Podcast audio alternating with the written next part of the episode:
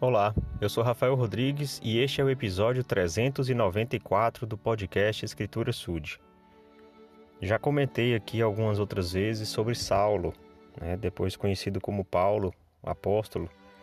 Mas enquanto Saulo, como ele era um perseguidor da igreja, dos discípulos de Jesus Cristo, daqueles que começavam a ser chamados cristãos, e muitos conheciam essa fama dele né? porque ele ia aos lugares para buscar as pessoas, para prender.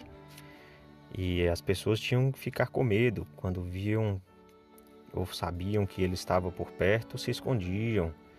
Enfim, todos temiam Saulo. E acontece que Saulo teve aquela visão né, do, de Jesus Cristo, o Senhor falou com ele e ele se converteu. Ele ficou cego né? Ele teve que procurar por Ananias, um discípulo de Cristo, para que pudesse ser curado e ele então foi batizado. Então, em Atos, no capítulo 9, diz que logo que ele foi batizado, ele já começou a ensinar, já começou a pregar o evangelho e é, ele saiu falando mesmo a respeito de Cristo, né? prestando testemunho e ensinando. Só que acontece que em, em, entre os judeus, ele pregou a vinda de Cristo e os judeus não acreditavam, né? É, e tentaram matá-lo. Então Saulo teve que ser, é, teve que fugir, né? E aí aqui no versículo 26 lemos: Quando Saulo chegou a Jerusalém, procurava juntar-se aos discípulos, porém todos o temiam, não crendo que fosse discípulo.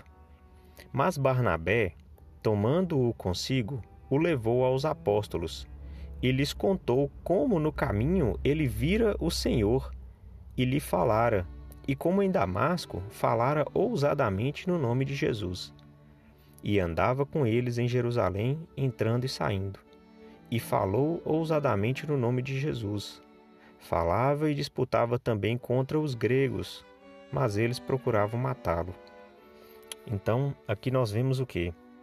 Saulo ele teve que mostrar, na verdade, o que mostrou, né, o que deu segurança para os outros. Claro, com o testemunho de Barnabé, né, com a referência de Barnabé ali, mas também pelo que Saulo estava fazendo. Ou seja, mais do que pelo que ele dizia, era pelo que ele fazia que trouxe tranquilidade às pessoas para que ele pudesse então, a partir daí, andar livremente em Jerusalém. Ou seja, as obras dele mostraram que ele era realmente um discípulo de Cristo. Então, quando o Senhor Jesus Cristo falou assim: é, Nem todo aquele que diz Senhor, Senhor entrará no reino dos céus, mas aquele que faz a vontade do Pai, é porque a gente não pode se ater ou se limitar a falar. Nós precisamos fazer. Nós precisamos mostrar por nossas obras que realmente somos discípulos. Só dizer que é cristão, só dizer que tem ou professa aquela religião, aquela doutrina, enfim, só, só, só o dizer não leva a nada. É importante falar, sim, mas as obras são ainda mais importantes. Né? Estamos vendo isso aqui com Saulo. Se ele só chegasse e falasse, não, gente, olha, eu vi Jesus Cristo e agora eu sou um discípulo, tá? E eles continuariam, continuariam pensando que pode, poderia ser mentira.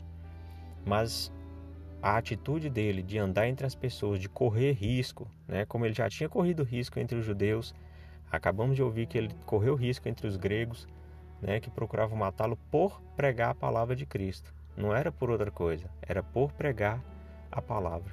Então, que nossas atitudes sejam maiores do que as nossas falas apenas.